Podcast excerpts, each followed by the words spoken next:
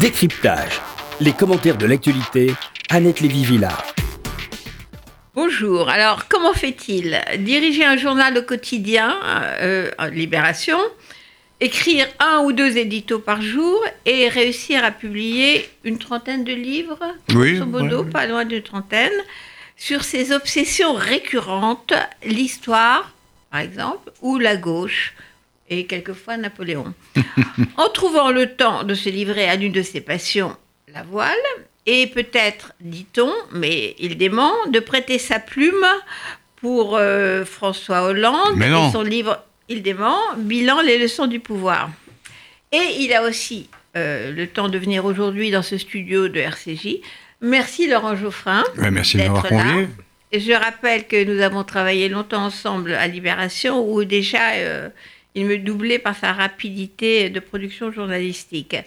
Alors aujourd'hui, Laurent Geoffrin, vous êtes à nouveau dans ce studio avec votre dernier livre, près de 500 pages serrées.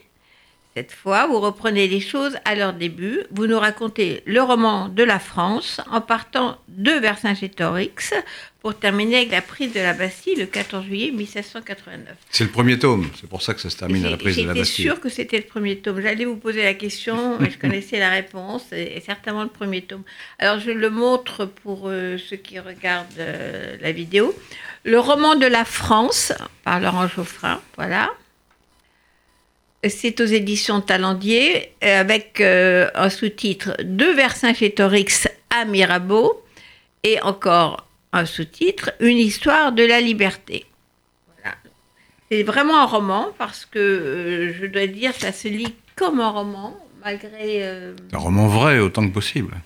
euh, je pense que c'est vrai parce que ça c'est votre côté journaliste vous faites pas de fiction vous faites pas des romans donc c'est un roman factuel basé sur les faits mais raconté avec des personnages on rentre dans la vie des personnages y compris leurs histoires de sexe d'amour de trahison de ceci de cela donc euh, c'est complètement palpitant je dois dire on Ben, merci, une seule merci de votre voilà, appréciation. voilà, voilà.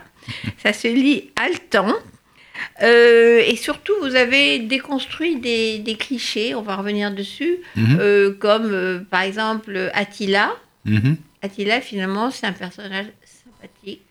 J'irai pas jusque-là, Mais mais plus sympathique que ce qu'on croit, disons alors. c'est pas celui qu'on croit, effectivement. Il y a, on a des témoignages. euh, Dans, euh, parce que moi, j'ai travaillé comme un journaliste, moi, je suis pas historien, donc j'ai pris les derniers livres les plus sérieux, les plus euh, contemporains, euh, donc qui tiennent compte de l'évolution du savoir sur chacune des périodes. Et au fond, moi, j'avais la nostalgie de mon école de Nogent-sur-Marne quand les professeurs racontaient l'histoire avec justement ces méthodes de fiction, pour que les gens, les élèves en l'occurrence, puissent s'identifier à un personnage, à une histoire, et ensuite on pouvait remonter aux abstractions. Euh, je crains que le- l'enseignement de l'histoire aujourd'hui soit, trop abstrait, trop général en tout cas. C'est-à-dire qu'on part des, grands courants économiques, sociaux, philosophiques, et puis on prend des exemples euh, avec une chronologie un peu euh, relâchée. Et je pense que c'est une erreur. Il faut, il faut les grands courants économiques, sociaux, philosophiques, c'est le décor de la pièce. Mais ceux qui font la pièce, c'est les personnages. Et donc, je pense qu'il faut que le lecteur puisse s'identifier, en bien ou en mal, mais suivre des héros euh, négatifs ou positifs. C'est pour ça que j'ai repris les grands personnages de l'histoire. Alors, je parle aussi des rébellions, euh, euh, de la vie du peuple. Je ne m'en tiens pas aux, grands hommes, aux grandes femmes. Mais je pense qu'il faut raconter l'histoire comme ça, c'est-à-dire comme un roman. Alors ça marche, hein, parce que c'est vraiment comme un roman, ou pour être plus moderne, comme une série télé. Comme une série télé. Je- et et l'histoire de France est un- une matière formidable. C'est plus intéressant souvent que la plupart des séries télévisées, télévisées qu'on se qu'on regarde en permanence. Parce que c'est des histoires euh, totalement incroyables, avec des, des chutes vertigineuses, des ascensions fulgurantes, euh, des, des coups de théâtre. euh, il y a quelques batailles, mais c'est pas l'essentiel. Il y a surtout. Ah, Il y a beaucoup de batailles hein, quand même. oui, font tout le temps la guerre. Euh, Au comment Moyen Âge, ils font tout le temps la guerre. Ah bah oui, ça, pas tout le temps. Oui, enfin souvent en tout cas. Oui, c'est vrai. Oui, c'est vrai. ils font tout le temps la guerre. Non, vrai. non, mais c'est des rebondissements, c'est ça. C'est-à-dire, on pense qu'il est effectivement au pouvoir, il va se faire assassiner au coin de la rue. euh, Par exemple, oui. Ou que... Et puis, il y a le rôle du hasard aussi, le rôle de l'événement qui surgit et qui modifie le cours des choses. Moi, je ne crois pas à l'histoire qui est prévue d'avance, où il y a des structures qu'on pose au départ, puis elles se déroulent un, défilement, comme on, parfois dans les années 70, on avait tendance à penser ça. Ça se passe, ça les choses ne se passent pas comme ça. Souvent, le, un événement euh, particulier déclenche un, cataclysme. Par exemple, l'assassinat euh, de l'amiral Coligny qui a eu lieu euh, sous les murs du Louvre. Protestant. ça a déclenché finalement la Saint-Barthélemy qui a profondément. D'abord, c'est un massacre épouvantable, et qui est resté dans la mémoire protestante comme une une date catastrophique évidemment, et puis qui a profondément, euh, enfin, qui a accentué profondément la division du pays. Il a fallu attendre des décennies avant de trouver un compromis qui a été trouvé par Henri IV. Et tout ça parce qu'on a tiré sur l'amiral. Qui était venu pour un mariage. Voilà, alors c'est le mariage de la reine Margot, hein, avec Henri de Navarre, qui a été négocié de manière très extrêmement euh, byzantine, puisqu'il a fallu que l'un reste dehors, l'autre euh, entre à Notre-Dame. Comme il y en avait un protestant et. Voilà, les protestants ne pouvaient pas assister à la messe euh, catholique, mais les catholiques ne pouvaient pas admettre non plus que euh, le mariage euh, se déroulât à l'extérieur. Donc, alors, c'était une, négociation interminable.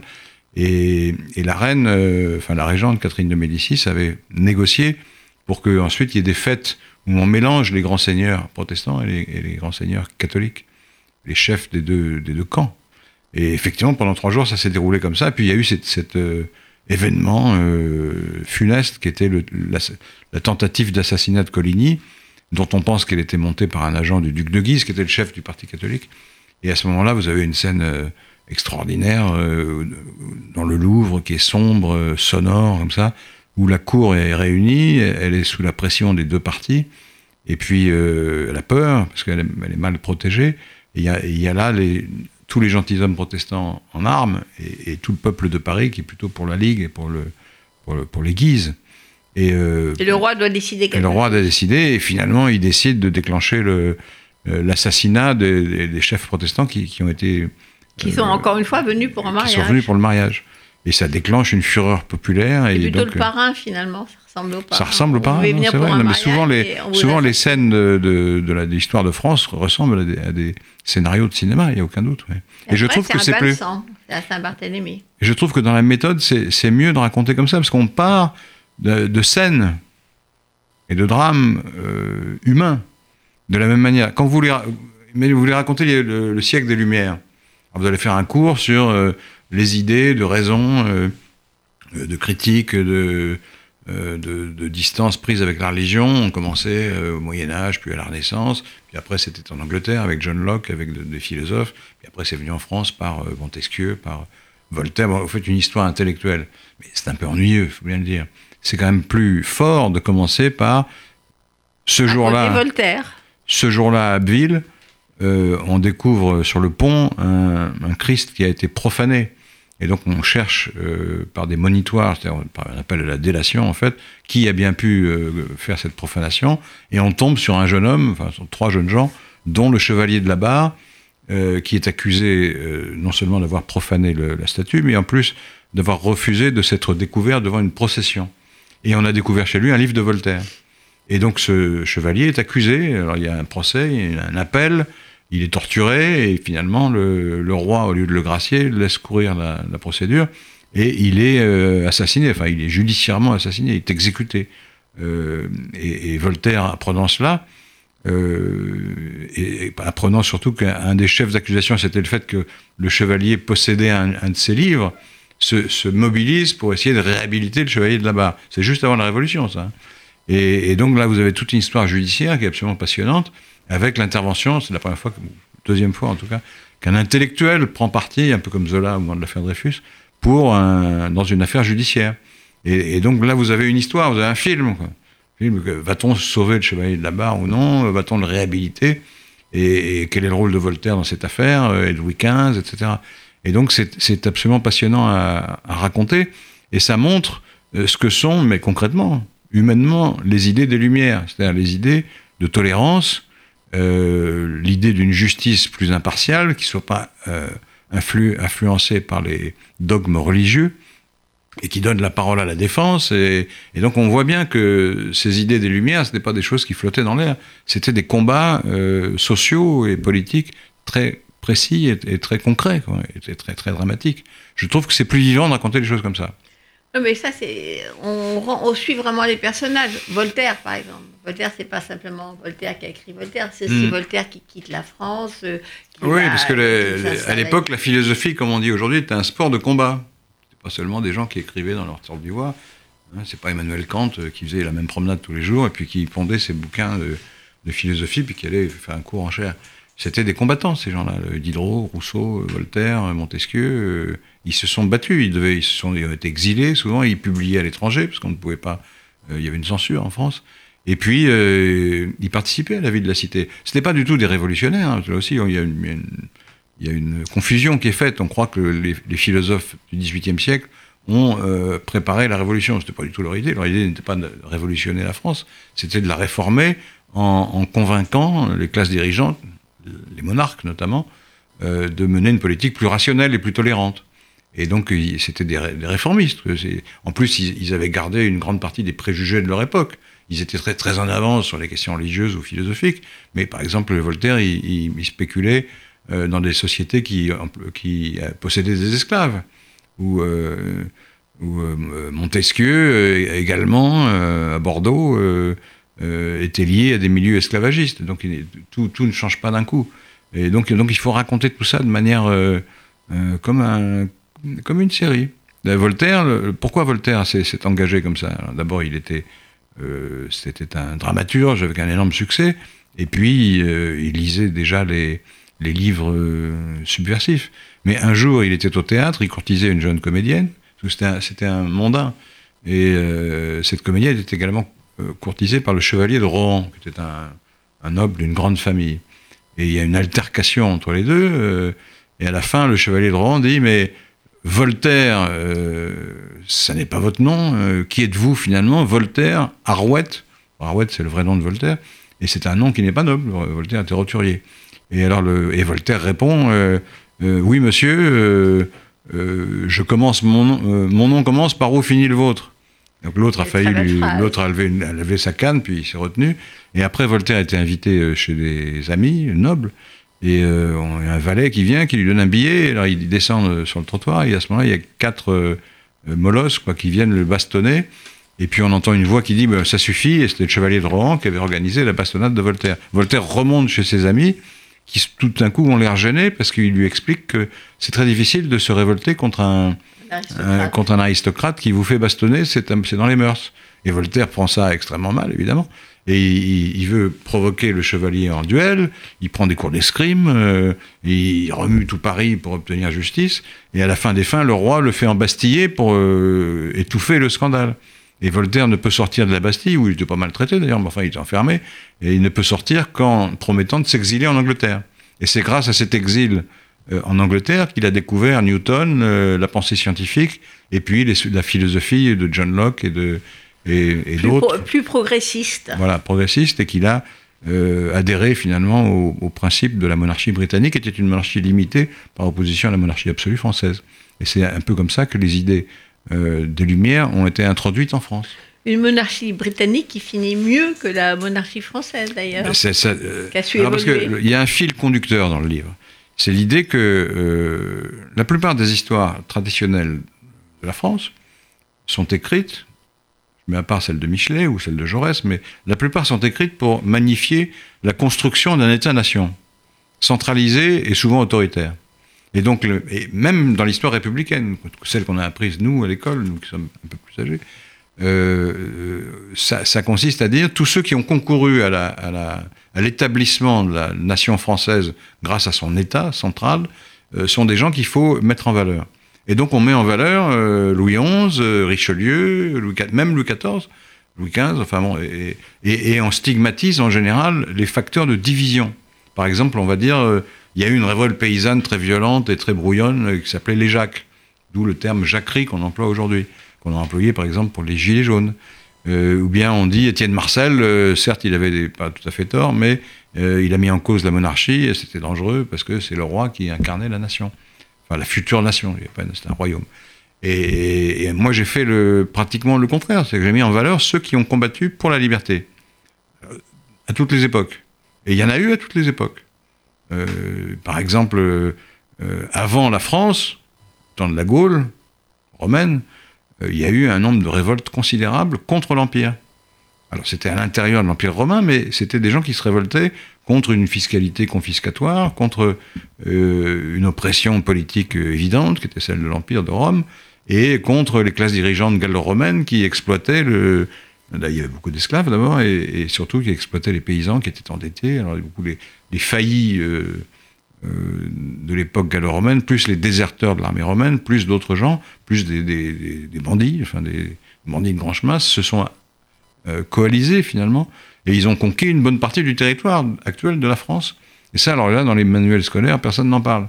Ça s'appelle la révolte des Bagaudes. Enfin, les Bagaudes étaient une de ces révoltes. Et, moi, je mets ça en valeur parce que ce sont des gens qui réclament au moins l'indépendance. Pas forcément la liberté individuelle au sens du actuel, mais des gens qui réclament l'indépendance.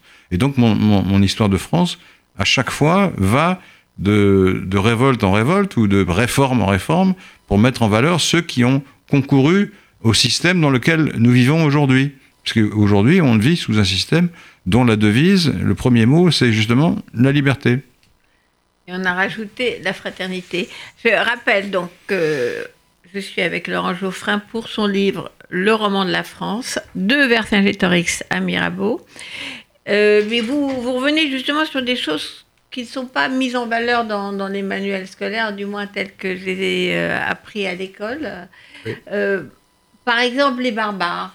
Des barbares sont soi-disant complètement barbare. Et dans votre livre, vous montrez quand même, le roman de la France, Laurent Geoffrin, qu'ils ne sont pas si barbares que ça. Ça dépend lesquels, mais non, ils avaient des civilisations. Alors, souvent, c'est les civilisations qui n'avaient pas d'écriture. On a perdu un peu leur. Il y a moins de sources, euh, par définition. Mais euh, d'abord, le mot barbare, c'est les Grecs et les Romains employaient ce mot. C'était des gens qui ne parlaient pas grec ou ne parlaient pas latin. Tous les autres, c'était barbares. Mais ça ne voulait pas dire des gens forcément euh, fruste, cruel et sans civilisation. C'était pas ça du tout. C'était des gens qui étaient euh, extérieurs au monde grec ou au monde ou à l'Empire romain. Euh, ensuite, il y a eu ces invasions barbares qu'on utilise aujourd'hui, parce que j'essaye toujours de faire le, lien entre les, événements du passé et la manière dont, on les utilise aujourd'hui.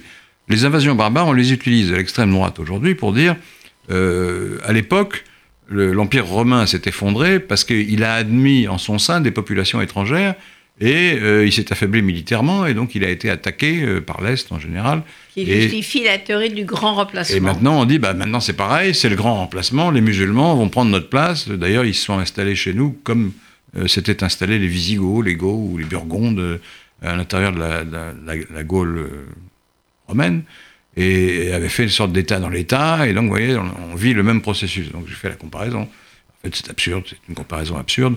D'abord, les invasions barbares se sont déroulées sur, un temps extrêmement long. Deuxièmement, une partie de ces barbares se sont euh, convertis soit à l'Empire romain, c'était souvent des généraux de l'Empire romain, qui étaient des Goths, Visigoths, Burgondes, etc. Euh, et puis, ils avaient eux-mêmes une, forme de civilisation qui n'était pas forcément très inférieure à la, à la civilisation gallo-romaine. Elle était moins euh, sophistiqué sur le plan technique et sur le plan juridique, parce que les Romains avaient une longue tradition avec un système judiciaire très, euh, très dur, mais, mais, avec beaucoup de jurisprudence, avec des avocats. Enfin bon, ils avaient euh, des institutions très solides, ce qui n'était pas le cas souvent des, des, peuples qui, qui, les attaquaient.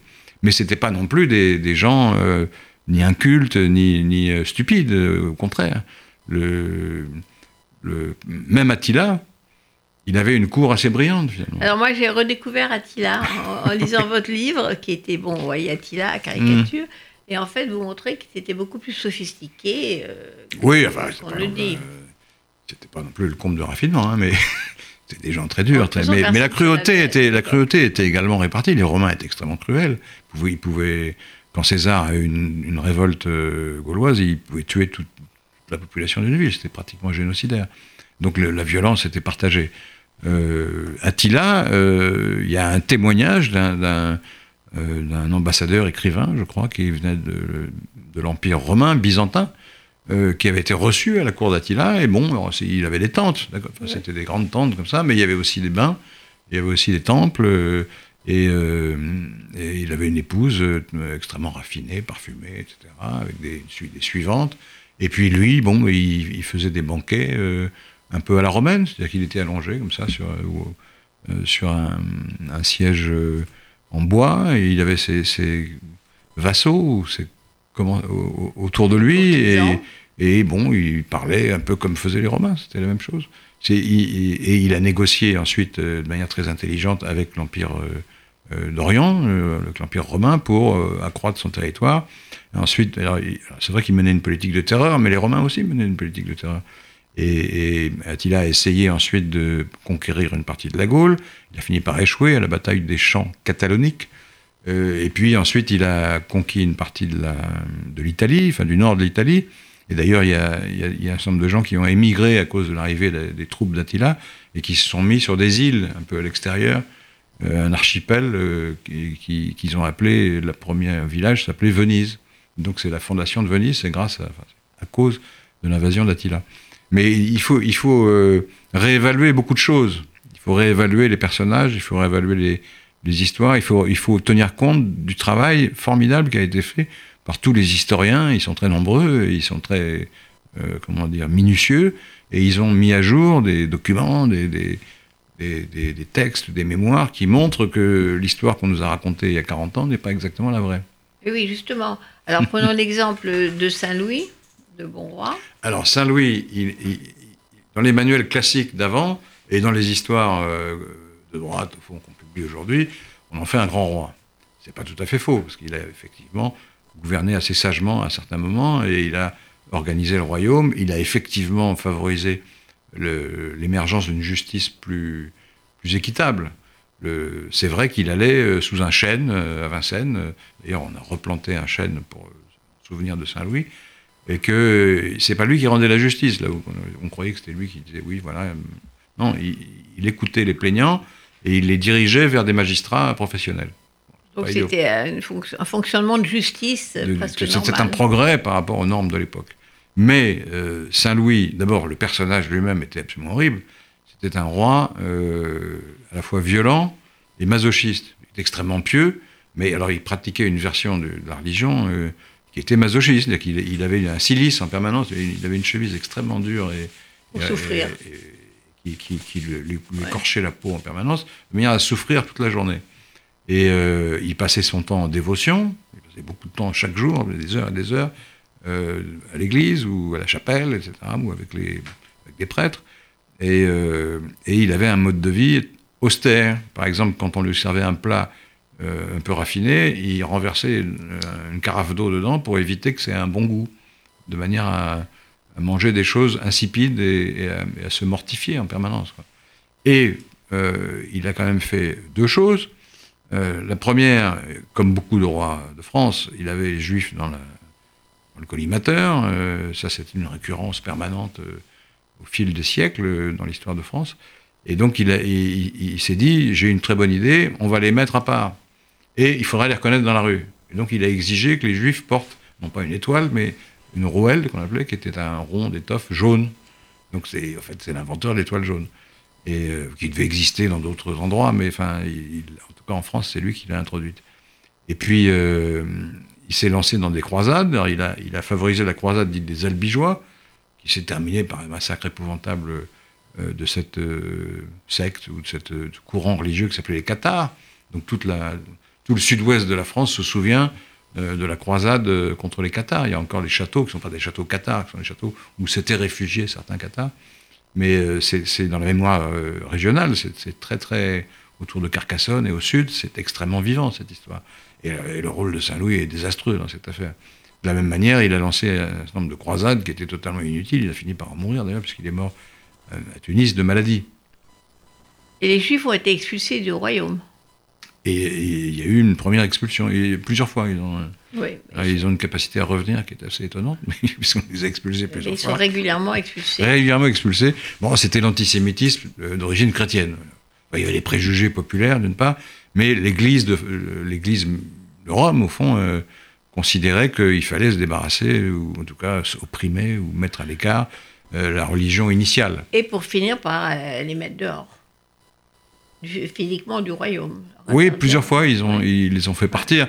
Pas, pas tous, parce qu'il euh, parce y a certains rois étaient particulièrement vindicatifs, d'autres étaient plus tolérants. Du pape à Avignon. du pape, en Alsace, euh, ils ont réussi à s'installer. Même dans, dans, ma ville d'adoption Grandville, il y a une rue des Juifs, parce qu'il y a des Juifs qui ont émigré au moment de la de l'inquisition espagnole, enfin de la, la 1492. Voilà, de, l'exode d'Espagne, quoi. Et donc il y en a certains qui sont venus dans l'ouest de la France. On voit effectivement qu'à chaque fois il y a la peste, euh, la famine euh, ou autre euh, hmm. catastrophe. Chaque fois, c'est un prétexte quand même pour des pogroms. Ah, à chaque fois, les Juifs sont le bouc émissaire. C'est terrible et fascinant, c'est que ça tombe toujours sur les Juifs. La première croisade, par exemple, alors il y a eu ce prêche à Clermont-Ferrand du pape, qui était un pape grand orateur, qui a fait un long discours pour expliquer que les infidèles, les musulmans, euh, étaient en train d'opprimer les, pèlerins euh, en, Terre Sainte, qu'ils interdisaient l'accès au, tombeau du Christ, et donc il a enflammé comme ça la population, une partie de la population euh, du royaume de France, et la croisade est partie. Elle est partie trop vite d'ailleurs hein, dans, l'esprit du pape. Le pape voulait envoyer des chevaliers armés avec des, soldats professionnels quoi, pour reconquérir, pour battre les armées musulmanes. Mais il y avait une telle euh, comment dire, un enthousiasme un peu fanatique comme ça. Et donc il y a eu la, croisade populaire qui est partie d'abord. Euh, et, et ces gens qui ne savaient rien sur rien. Et donc, euh, à chaque fois qu'ils voyaient une ville, ils croyaient que c'était Jérusalem. Donc, ils arrivent à Francfort, et ça y est, nous y sommes, etc. Enfin, ils n'ont aucune idée de ce qu'ils voulaient faire. Et comme ils arrivaient dans des villes où il n'y avait pas de musulmans, ils se disaient bon, bah, de toute façon, on est là pour la plus grande gloire du Christ. Qui sont les ennemis du Christ? Il y a les musulmans, mais il n'y en a pas il y a les juifs. Et donc, les, on les tue. Et donc les, barons allemands euh, ont vu arriver cette espèce de horde de, fanatiques euh, qui se précipitaient sur les juifs qu'eux considéraient comme une, une des communautés euh, légitimes dans les villes d'Allemagne et qui commençaient à, les, à saccager leurs boutiques, à, violer leurs femmes et à, les tuer ou les torturer. Ils étaient épouvantés, qu'est-ce que c'est que ces cinglés qui, qui, qui viennent chez nous tout d'un coup pour euh, faire des pogroms? Enfin, on ne disait pas pogrom, mais c'est la même chose. Et, donc, le, toutes ces croisades, cette, histoire de la croisade, qui est souvent magnifiée en France. Les qui encore Godefroy de Bouillon, etc. En particulier, euh, on peut comprendre que, on peut comprendre que les catholiques voulaient récupérer l'accès au tombeau du Christ. Ça, ça, peut se comprendre. Mais enfin, on sait bien que les seigneurs qui sont partis, c'était aussi pour se tailler des fiefs dans ces terres qui étaient plutôt musulmanes. Et donc ce conflit qui a duré je crois, pratiquement un siècle, il y a eu je ne sais plus combien de croisades, euh, a été un désastre, euh, comment dire, européen, mondial même, puisque ça a créé un fossé infranchissable entre la civilisation musulmane et la civilisation chrétienne. C'était le contraire de ce qu'il fallait faire. Donc ces, croisades, c'est un événement euh, désastreux. Voilà. C'est rarement dit aussi nettement que ça dans. Mais oui, il faut, voir le résultat. Voilà, il faut voir le résultat. Le résultat, c'est que quand vous lisez les textes euh, de l'État islamique, par exemple, en fait, c'est copié sur certains textes qui étaient écrits à l'époque des croisades contre les, contre les, les croisés. la vengeance. Et, comme c'est des gens islamistes qui vivent dans le passé, ils sont là pour euh, euh, venger les, les, royaumes musulmans qui ont été attaqués par les croisés. On le paye encore aujourd'hui. Oui, ils appellent les Américains des croisés. Voilà. Et donc, euh, la réévaluation aussi euh, de, du dogme des racines chrétiennes de la France. Voilà, alors là, il y a un faux débat. Il y a un vrai débat et un faux débat. Il y a un faux débat, c'est une partie des gens progressistes ou de gauche disent Mais c'est horrible de parler de racines chrétiennes. Euh, euh, c'est pas vrai, ou euh, c'est une droite, je sais pas quoi. C'est idiot. Effectivement, la France est couverte d'églises, de, cathédrales, de références au catholicisme, à la chrétienté en général. Vous pouvez pas faire 3 mètres, vous avez une rue Saint-Sauveur, un, monument pour la Vierge, etc. Bon, il y en a partout. Donc, oui, effectivement, on a des racines chrétiennes. Mais c'est pas que chrétien. C'est ça le problème. C'est quand on veut mettre les racines chrétiennes dans les textes constitutionnels, à l'échelle européenne ou à l'échelle française, mais les autres, alors Qu'est-ce qu'on en fait? Or, les autres, ils sont là depuis, depuis longtemps. Les Juifs, ils sont là depuis euh, avant même que la France existe, depuis la Gaule. Euh, premier, premier point. Et, deuxième point, les, musulmans euh, sont venus. ils, sont, pas restés longtemps et ils n'ont pas conquis une partie très importante, mais ils nous ont légué beaucoup de choses. L'algèbre, une grande partie du savoir de la Renaissance est, venu par des savants euh, musulmans. la, cour de l'Andalousie était beaucoup plus raffinée à l'époque que enfin, la civilisation musulmane d'Espagne était beaucoup plus raffinée que, que la civilisation européenne. En Europe, c'était la féodalité un peu fruste et brutale avec des gens qui ne savaient pas lire, alors que les musulmans étaient beaucoup plus lettrés, avec euh, un mode de vie beaucoup plus raffiné. Et, donc on présente toujours le... Là aussi, c'est les invasions barbares, donc les musulmans nous attaquent, euh, c'est une, une civilisation inférieure, pas du tout, très supérieur. Euh, il y a même des historiens, ils vont peut-être un peu loin, qui disent c'est dommage que Charles Martel ait gagné, parce qu'autrement, on aurait eu un, immense royaume musulman euh, extrêmement raffiné dans toute l'Europe. Je, ne vais pas jusque-là. Mais, mais il faut réévaluer les choses. Et, et j'ai perdu mon fil. C'est les racines chrétiennes de la France. Voilà, les racines chrétiennes. Alors, il y a un mythe c'est le baptême de la France. Parce qu'on dit la, la France, c'est la fille aînée de l'Église. On dit ça parce qu'il y a eu le baptême de Clovis. C'est important, il faut parler de Clovis, c'est un personnage très important. Mais il faut dire la vérité. Clovis, c'est pas du tout un Français. D'abord, la France n'existe pas. Euh, c'est la Gaule divisée en royaumes euh, barbares, francs, euh, Burgonde, Gaul, Visigoth, etc. et puis les, frontières n'ont rien à voir. Et, et, et Clovis, c'est pas son nom. son vrai nom, c'est Clodovig on l'a reconstitué. Donc ça a une consonation germanique, une, consonance germanique. En plus, euh, son, pays d'origine, c'est pas le territoire actuel de la France, c'est aux confins de la Belgique et de l'Allemagne. Euh, en plus, sa, dynastie qui a conduit à Charlemagne euh, est revendiquée par les Allemands, autant que par les Français. Charlemagne, c'est Karl der Grosse. Karl der Grosse, alors les Français ont trouvé un truc, ils, ont dit, mais c'est Charlemagne, ils ont francisé, ils ont romanisé puis francisé le nom, et puis ils ont dit c'était à Aix-la-Chapelle. Alors nous, petits élèves à l'époque, on pensait Aix-la-Chapelle, on cherchait sur la carte de France, mais c'est où Aix-la-Chapelle? Alors on trouvait Aix-les-Bains, on trouvait Aix-en-Provence, on trouvait, trouvait jamais Aix-la-Chapelle. Et pourquoi? Parce que c'est en Allemagne. Et, ça s'appelle la chapelle parce que Charlemagne avait fait bâtir une grande chapelle euh, au milieu de son palais. Puis il avait une grande piscine parce qu'il adorait la natation.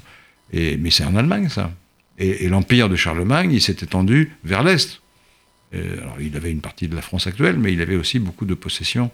Euh, c'est d'ailleurs une des raisons pour lesquelles on en fait un des pères de l'Europe, parce que c'est un peu abusif. Mais Clovis et le baptême de la France, c'est un mythe, en ce sens qu'il est vrai que Clovis s'est converti, qu'il a fait convertir, par une opération mystérieuse d'ailleurs, euh, tous ces guerriers francs en même temps. Alors, je ne sais pas comment on fait ça, mais enfin bon, ils ont tous converti d'un coup, des plusieurs milliers, tous, tous chrétiens, tous catholiques. Euh, mais la Gaule était déjà christianisée, en partie en tout cas, puisque la christianisation, elle commence dès le 1er siècle ou le 2e siècle. Et il y avait des missionnaires, etc. Et puis quand l'Empire romain s'est converti au catholicisme, ben, la, Gaule a suivi. Donc l'histoire de, du baptême de la France, c'est une blague. Ah, il y a d'autres choses qui sont réévaluées dans votre livre, Laurent Geoffrin, le roman de la France, donc. Euh, c'est que dans l'histoire, on a l'impression que Louis XIV est un mec génial, l'histoire telle qu'on nous l'a enseignée, et que Louis XVI est un crétin complet. C'est le contraire. Et là, vous renversez complètement la chose, et on voit que Louis XVI, au contraire, c'est un roi réformiste qui essaie mmh, Oui, c'est plutôt un roi moderne, à beaucoup d'égards. Louis XIV, c'est une catastrophe. C'est ça qui est intéressant, c'est qu'on revoit ces personnages. Louis XIV, euh, introduisons une nuance, et euh, quand on va à Versailles, on est ébloui oui, mais Du point de vue architectural, c'est formidable. Et, puis, euh, il y avait des grands écrivains, il a protégé les arts, euh, l'architecture, euh, même les sciences, etc. C'était un type, comme on dit, il avait une intelligence robuste, disent les contemporains. C'est-à-dire qu'il n'était pas bête, pas non plus un, un, esprit très rapide. Mais il, était il avait beaucoup de bon sens et beaucoup d'énergie. le problème, c'est qu'il a mené une politique, au bout du compte, désastreuse. C'est-à-dire qu'il a fait la guerre tout le temps certaines étaient justifiées, d'autres beaucoup moins. Euh, il a englouti là-dedans euh, la moitié des finances du royaume. Et, euh, à sa mort, la France est ruinée. C'est-à-dire qu'elle a engagé pour plusieurs années tout le budget. Tout le budget de la France est engagé, enfin c'est l'endettement d'aujourd'hui, c'est peu de choses à côté de l'endettement que Louis XIV a laissé. Et puis, il a mis en œuvre cette doctrine, à mon avis funeste, qui est l'absolutisme, qui consiste à dire que tout, tout, tout tourne autour du roi, c'est lui qui décide de tout. Il n'avait pas de Premier ministre.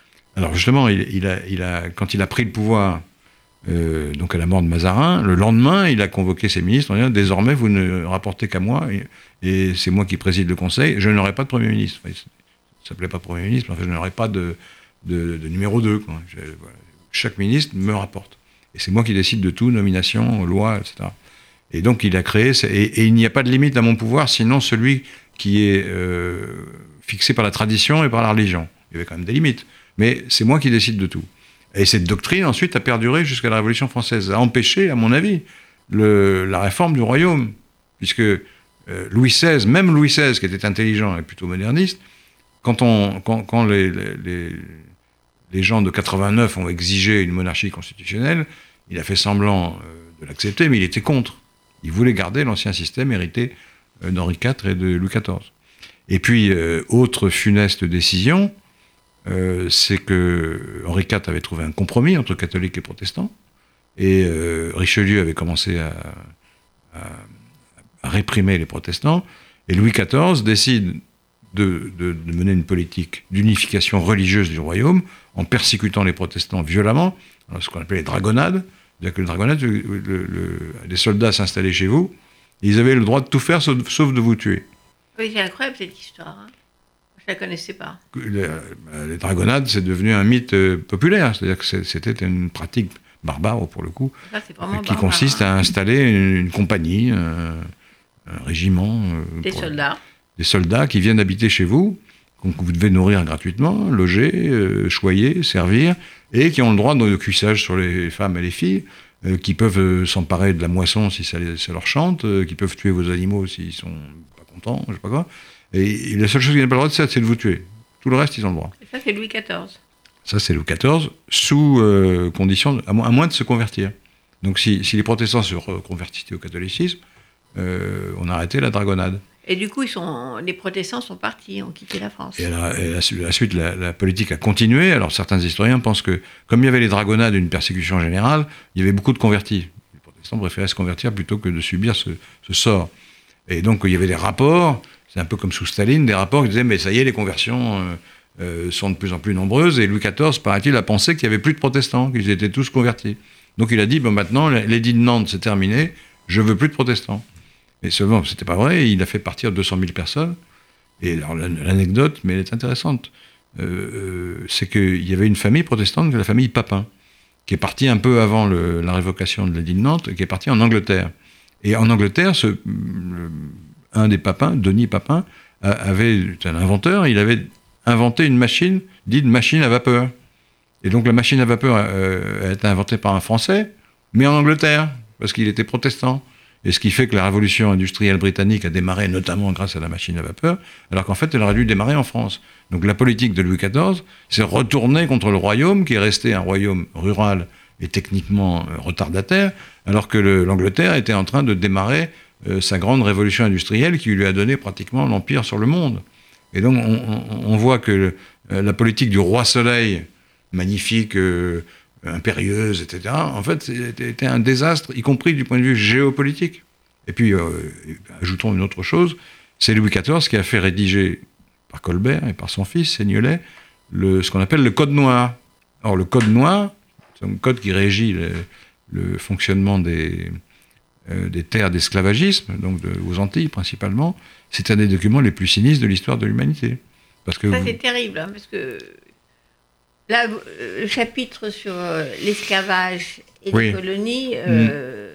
c'est bien de, remettre les choses à l'endroit, on dire. Bah oui, parce que aujourd'hui encore, il y a des gens de droite en général qui disent il ne faut pas se repentir. La repentance, c'est horrible, il faut pas. mais si on considère que la responsabilité est celle d'une nation, qu'une nation existe par-delà les générations, en tant que nation, oui, on a raison de se repentir de ce qui s'est passé.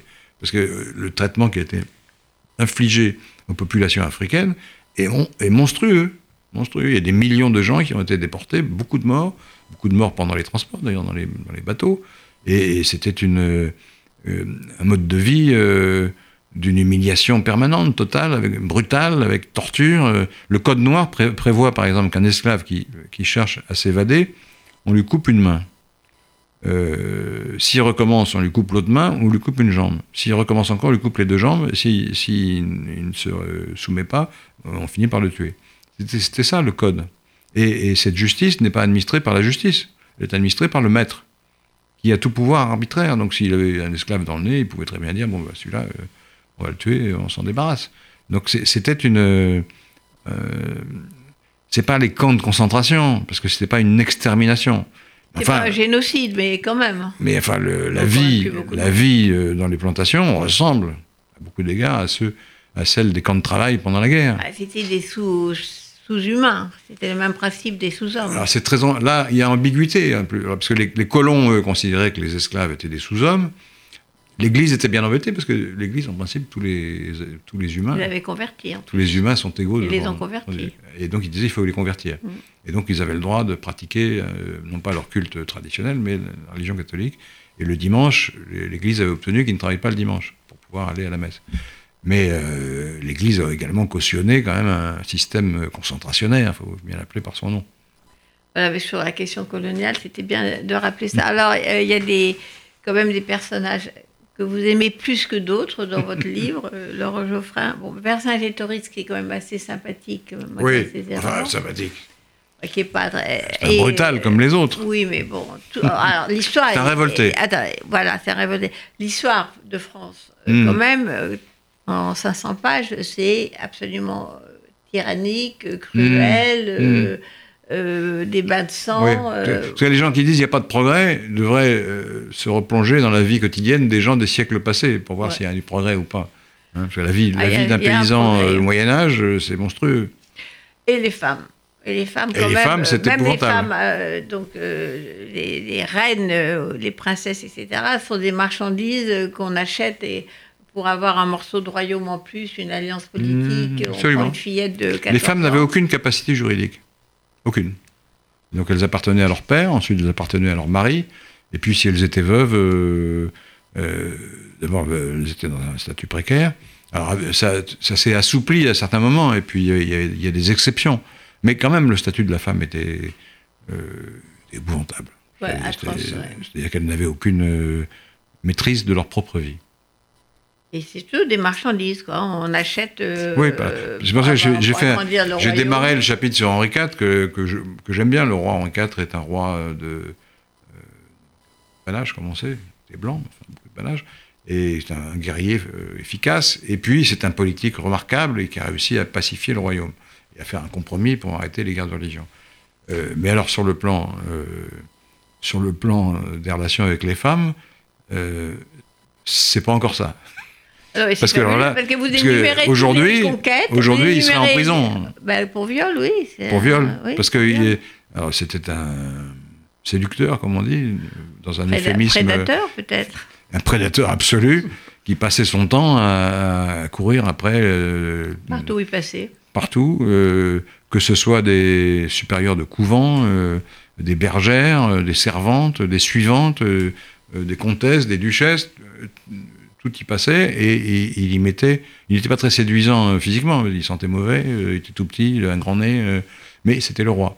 Et donc il avait une espèce de droit de cuissage, et tout le monde l'acceptait finalement. Et les familles vendaient leurs filles au roi, moyennant finance, en espérant ensuite avoir un fief en échange de la, de la jeune femme qui passait dans le lit du roi. Et le bon roi Henri IV. C'est le bon roi Henri IV. Voilà. Alors, euh, je vais spolier un peu la, fin du livre, le roman de la France, qui se termine sur la Révolution française. Et alors, on, voit que la prise de la Bastille et la, cette révolution, euh, c'est encore une fois un malentendu avec le. Il y a une part de. Il y a des causes générales, bien sûr. Il y a les causes générales, mais le déclenchement, l'étincelle, ah bah, c'est l'événement. C'est un accident de l'histoire. C'est la force de l'événement. C'est que D'abord, les États généraux se réunissent parce que le roi n'a plus d'argent, donc il veut faire accepter de nouveaux impôts. Le tiers, le tiers État exige en échange un contrôle sur le pouvoir royal. Donc il y a déjà un conflit qui se, manifeste. Le, les États généraux arrivent à réunir les trois ordres et à se constituer en Assemblée nationale. Et le roi, euh, qui n'est pas sûr de ses propres troupes, fait appel des régiments, en partie étrangers, qui positionnent, aux Suisses notamment, qui positionnent autour de Paris. Mais évidemment, les patriotes, dont Camille Desmoulins, s'en aperçoivent.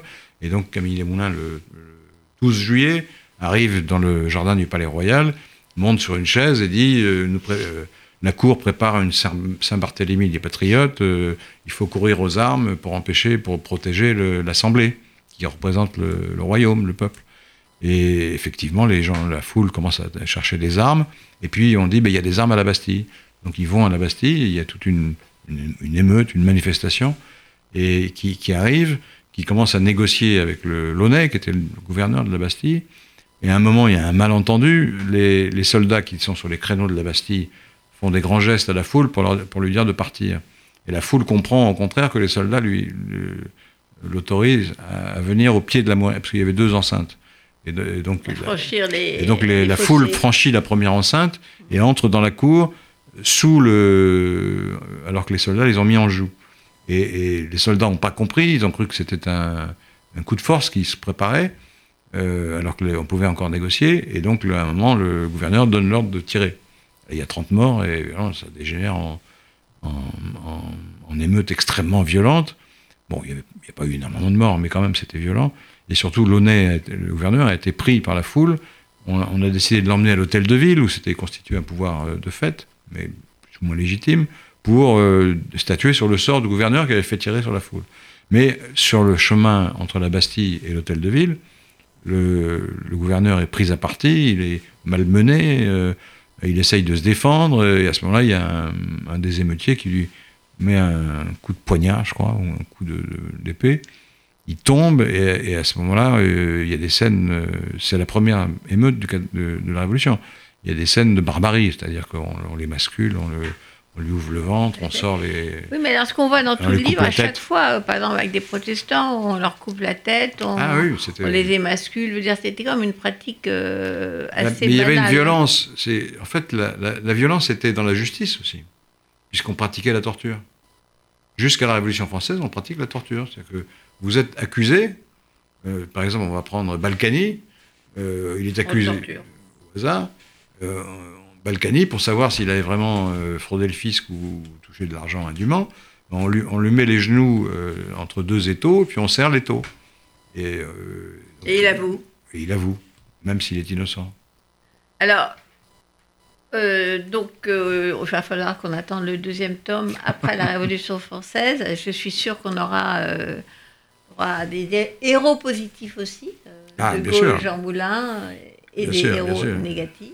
Jaurès. Et peut-être, oui, reste. peut-être toujours euh, de France, c'est-à-dire une France euh, moins sympathique et une France qui se révolte. alors là, le combat va devenir beaucoup plus permanent et, tendu euh, dans, la, dans, la, seconde partie, parce que c'est la Révolution française, donc l'idée de liberté devient dominante, même si la terreur a fait le contraire, mais cette idée va courir pendant tout jusqu'à aujourd'hui. Et euh, elle va se contredire avec l'idée d'égalité, parce qu'il y a un moment, les, Robespierre, par exemple, considérait qu'il fallait mettre la liberté en suspens pour assurer l'égalité. Euh, Napoléon considérait que la, liberté était dangereuse, mais qu'on pouvait euh, avoir des lois à peu près égalitaires. Enfin bref, il va y avoir la contradiction qui existe encore aujourd'hui entre les aspirations à la liberté et celles qui demandent l'égalité.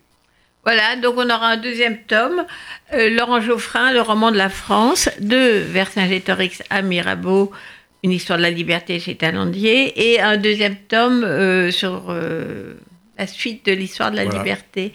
Merci Laurent Geoffrin. Merci à vous. De et alors le livre est absolument passionnant, vraiment, encore une fois, ça se lit avec le même plaisir qu'on regarde les épisodes d'une série haletante.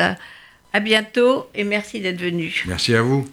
Ah oui, et maintenant, La butte rouge par Yves Montand, en souvenir de nos révolutionnaires euh, de la commune. Il n'y avait pas de gigolette, pas de marlou ni de beau muscadin.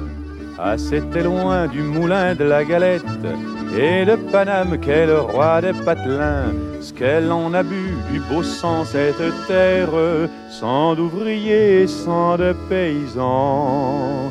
Car les bandits qui sont cause des guerres n'en meurent jamais, on ne tue les innocents. La butte rouge, c'est son nom. Baptême se fit un matin où tous ceux qui montaient roulaient dans le ravin.